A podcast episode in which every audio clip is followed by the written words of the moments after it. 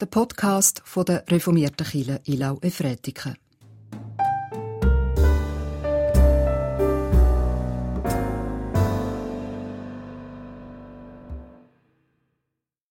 Ein herzliches Willkommen Ihnen, euch allen an diesem Sonntag bei uns in der Kirche. Es ist ein besonderer Sonntag. Wir feiern hier Taufen von drei Kindern zwischen ein paar Monaten bis gute zehn Jahre alt. Und wir freuen uns als Gemeinde, dass wir dabei sein können, mitfeiern können, ein Teil von den Familienfeiern sein können. Und die Familien freuen sich, dass sie wieder miteinander feiern können, alle zusammenkommen können. Es ist so gut, dass wir nicht allein sind in den guten Zeiten, in den nicht so guten Zeiten. Und ich dachte, das Wetter, das wir heute Morgen haben, kann so etwas wie ein Bild sein. Es ist sehr, sehr nebelig. Ich sehe kaum den Weg, den ich zu gehen habe, aber meine App sagt, es wird spätestens um 13 Uhr die Sonne voll durchkommen. Und so wünsche ich uns allen das Vertrauen, dass wenn wir in unserem Leben gehen und manchmal nichts mehr sehen, dass hoffentlich es irgendwann oder sogar bald wieder hell wird. Und dass wir mit diesen Sorgen auch und Fragen und Nöten, die wir in dem Zusammenhang mit Nebel draußen oder in unserem Leben haben können, zu Gott kommen können. Und in jedem Gottesdienst wird der Wochenspruch, der über der kommenden Woche steht, gesagt. Und interessanterweise ist der Wochenspruch für diese Woche einer aus dem Alten Testament von dem Propheten Micha und der heißt, es ist dir gesagt, Mensch, was gut ist und was Gott von dir möchte, nämlich Gutes tun, Liebe üben und demütig sein vor deinem Gott. Das ist ja etwas sehr Fremdes in unserer Zeit und auch teilweise Schwieriges. Und um, letztes, um dieses letzte kleine Satzteilchen, demütig sein vor deinem Gott, der, dieses Teil wird in der Predigt aufgegriffen. Jetzt wünsche ich uns alles Gute. Gott ist bei uns an diesem Ort in, dieser, in diesem Gottesdienst. Jesus Christus liebt jeden von uns, egal wer wir sind, egal woher wir kommen. Der Heilige Geist möchte uns stärken in unserem Leben für die Aufgaben, die vor uns liegen. So feiern wir diesen Gottesdienst im Namen des Vaters und des Sohnes und des Heiligen Geistes. Amen. In einem wunderschönen Psalm, im Psalm 103 heißt es, Lobe den Herrn meine Seele und alles, was in mir ist, seinen heiligen Namen. Lobe den Herrn meine Seele und vergiss nicht, was er dir Gutes getan hat, der all deine Schuld vergibt und all deine Krankheiten heilt der dein Leben aus der Grube erlöst, der dich krönt mit Gnade und Erbarmen, der dich mit Gutem sättigt dein Leben lang. Dem Adler gleich erneuert sich deine Jugend. Wir beten.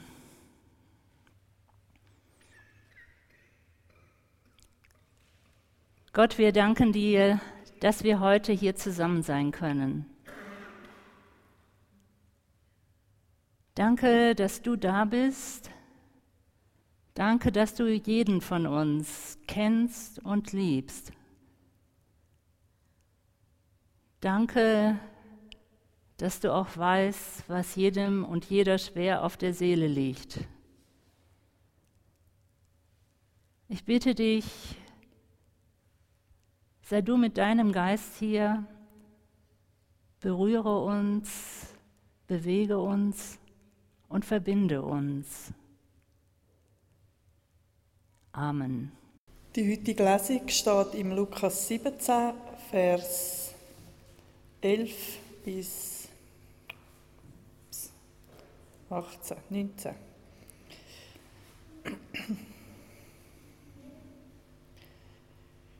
Und es geschah, während er nach Jerusalem unterwegs war, dass er durch das Grenzgebiet von Samaria und Galiläa zog. Und als er in ein Dorf hineinging, kamen ihm zehn aussätzige Männer entgegen.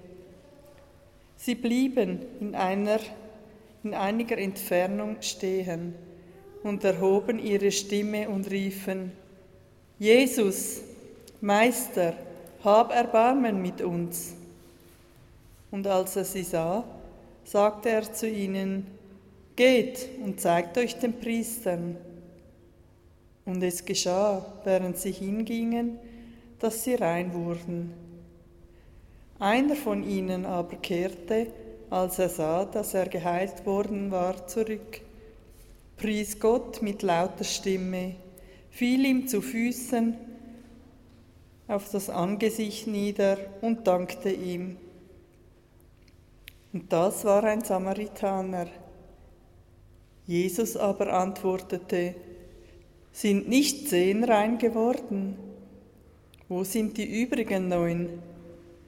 Hat sich keiner gefunden, der zurückgekehrt wäre, um Gott die Ehre zu geben, außer diesem Fremden? Und er sagte zu ihm, Steh auf und geh, dein Glaube hat dich gerettet. Liebe Gemeinde, vor ein paar Wochen habe ich mit einer ehemaligen Kollegin aus der Krankenhausseelsorge gesprochen. Ich habe sie gefragt, hat sich in deinen Gesprächen in der letzten Zeit etwas verändert? Mein Gedanke war, dass sich die Gespräche aufgrund der Corona-Situation verändert hätten. Sie überlegte eine ganze Zeit und gab dann folgende Antwort. Ja, sagte sie. In den Gesprächen beklagen sich die Menschen immer mehr darüber, dass es ihnen schlecht geht.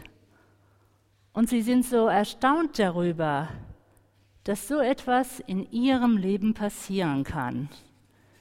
Manchmal drücken sie sich so aus,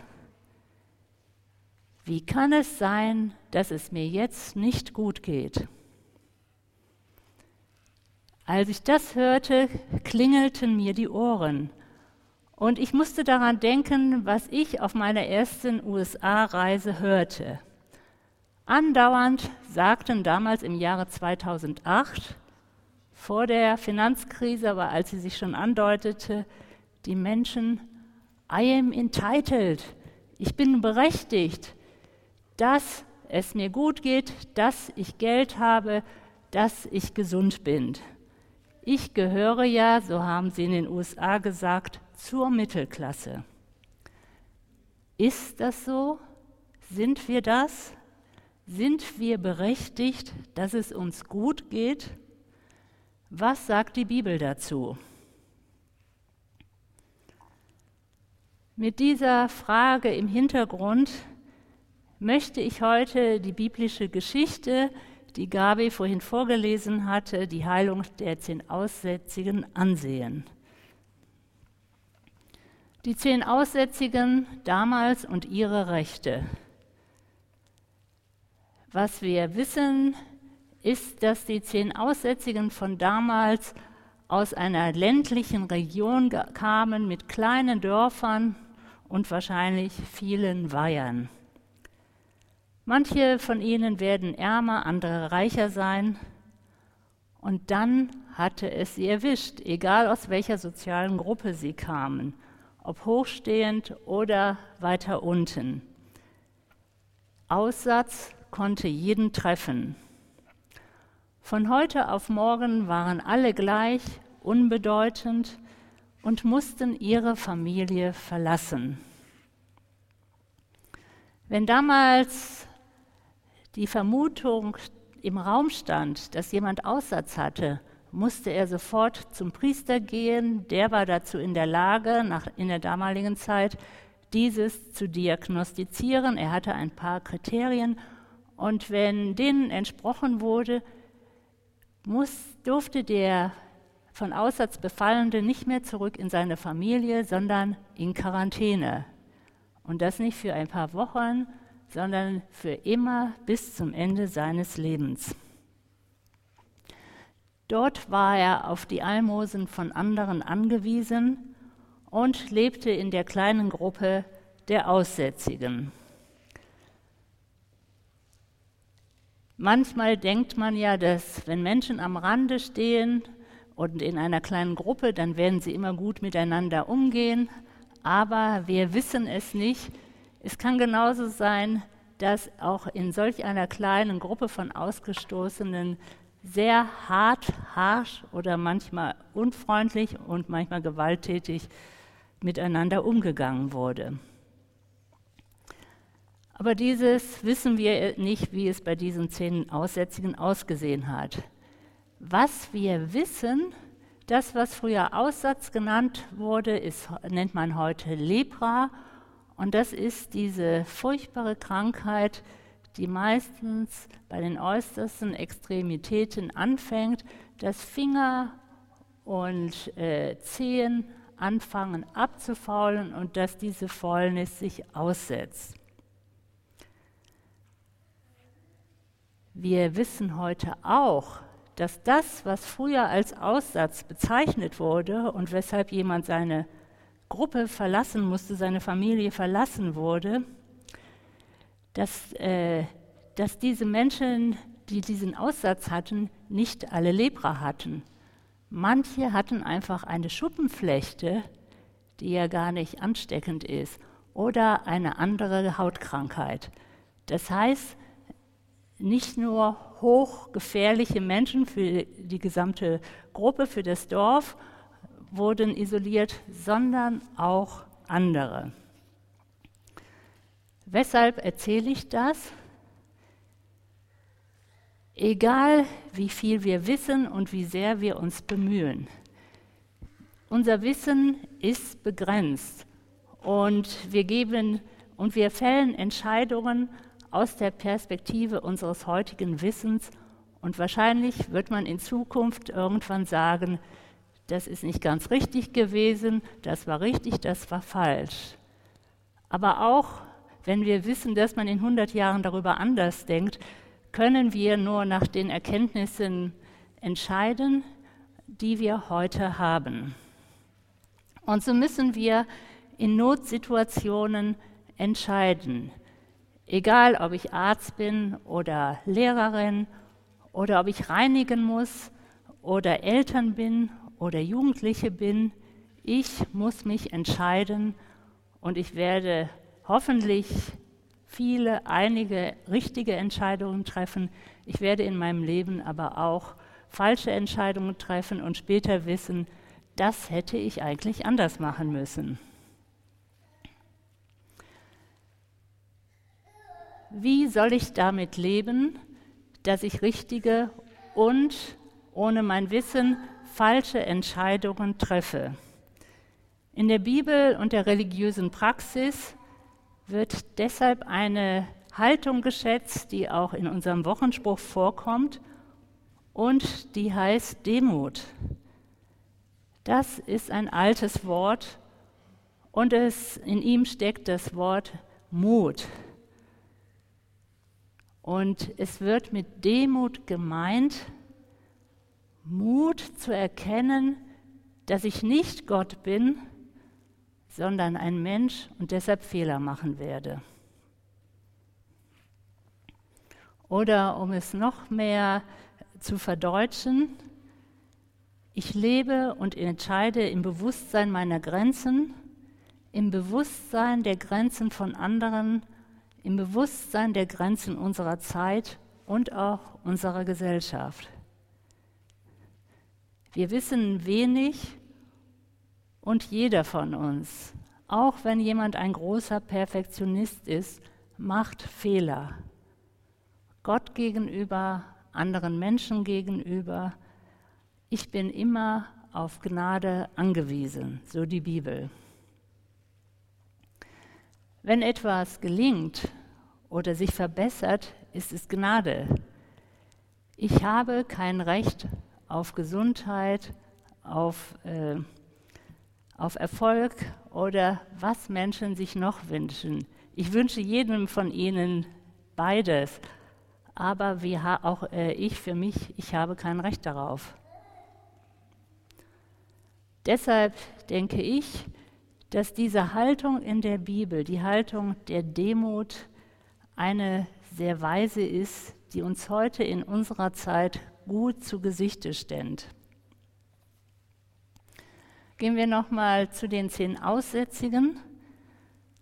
Als damals die Gruppe der zehn Aussätzigen hören, Jesus ist in ihrer Nähe, schreien sie, rufen sie demütig, Herr, erbarme dich.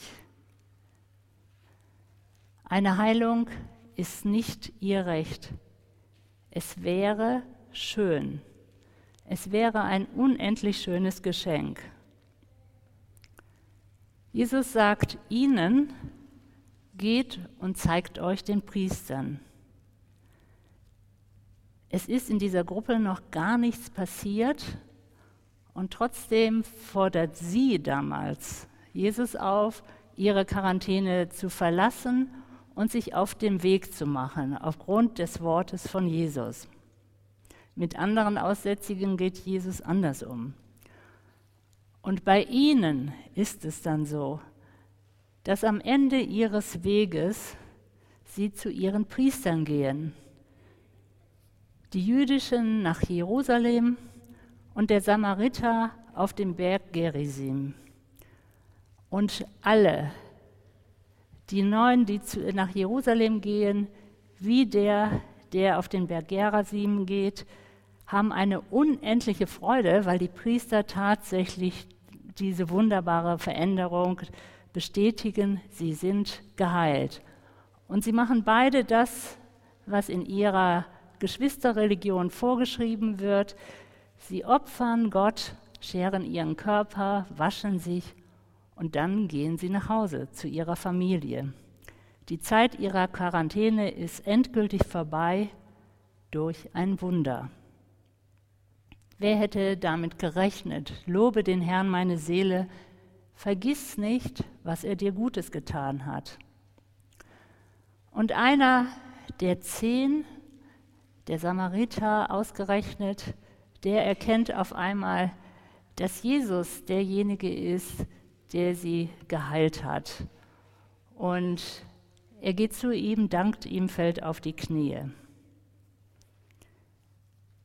Ich wünsche uns als Menschen unserer Zeit etwas von dieser Demut, die für Menschen früherer Zeiten scheinbar einfacher zugänglich war. Auch wenn wir viel wissen, wenn wir gut im Organisieren sind, wenn wir denken können, unsere Sicht hat Grenzen, egal welche Position wir vertreten. Und jedes Leben, nicht nur das von kleinen Kindern, bleibt zerbrechlich und ist angewiesen. Ich finde es angemessen, Gott immer wieder neu um Hilfe zu bitten für uns selbst und auch für uns als Gesellschaft, als Kirchgemeinde, dass wir beieinander bleiben.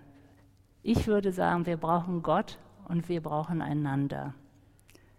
Wie wäre es, gemeinsam zu rufen, Herr, erbarme dich. Amen. Gott, danke für alle Weisheit und Klugheit, die wir über die Bibel von früheren Generationen und von dir mitbekommen. Komm du mit deinem Geist und lass uns weise heute Entscheidungen treffen. Wir bitten dich, für alle Menschen, die zurzeit große Not haben, weil sie krank sind, finanzielle Probleme haben oder auch keinen richtigen Platz in der Gesellschaft finden. Gott, wir bitten dich für die vielen Kinder und auch Erwachsenen, die viel zu wenig zu trinken und zu essen haben. Wir bitten dich für Minderheiten in unserer Gesellschaft und auch in anderen Ländern um Schutz. Wir bitten dich um deinen Segen in unseren Familien und auch Familien über unseren Kreis weit hinaus. Gott segne dich und behüte dich. Gott lässt sein Angesicht leuchten über dir und ist dir gnädig. Gott erhebt sein Angesicht auf dich und schenkt dir seinen Frieden. Amen.